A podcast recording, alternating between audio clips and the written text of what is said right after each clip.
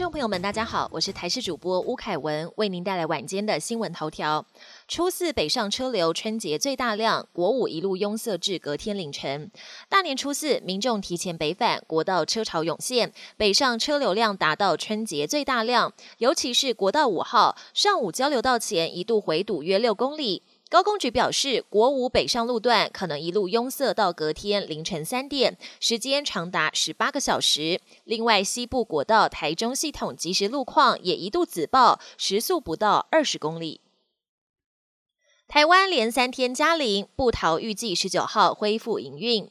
台湾连续三天加零零确诊，疫情指挥中心今天宣布没有确诊个案。陈时中更宣布，预计二月十九号布利桃园医院就会恢复正常营运，乐观表示目前看起来没什么问题。针对布桃事件深刻检讨，希望大家接下来都能确实配合防疫新生活。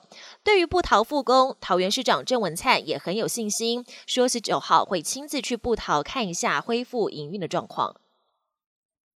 台湾输出越南个案，指挥中心认为在台感染可能性不高。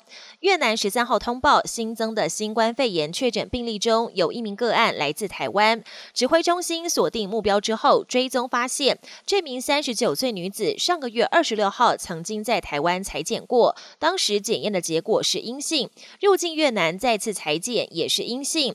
她是直到在当地检疫期满之后，二月十一号才确诊。由于她在台湾的亲密接触。者 PCR 血清检验也都是阴性，因此指挥中心认为他在台湾感染的可能性不高。国际焦点：日本地牛翻身，专家警告未来十年都是三一一余震发生期。日本东北十三号晚间地牛翻身，专家除了研判是三一一大地震的余震之外，更警告未来十年内都可能是三一一余震的发生期。面对强烈余震威胁，震怕了的东北民众担心到睡不着觉。不仅如此，屋漏偏逢连夜雨，东日本今天起迎来大雨和强风，地方已经预先发放防水布和沙包，让民众渡过难关，也警告大雨可能会造成土石流灾害，呼吁民众要提高警觉。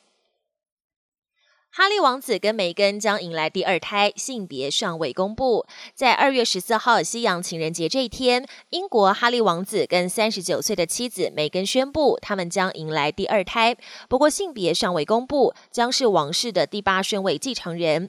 英国王室成员纷纷表达祝贺。两人自从二零二零年初宣布退出王室以来，搬到美国加州展开新生活。不过，对于两人保有萨塞克斯公爵的王室头衔，外界仍有争议。《鬼灭之刃》将推出第二季，海内外粉丝超兴奋。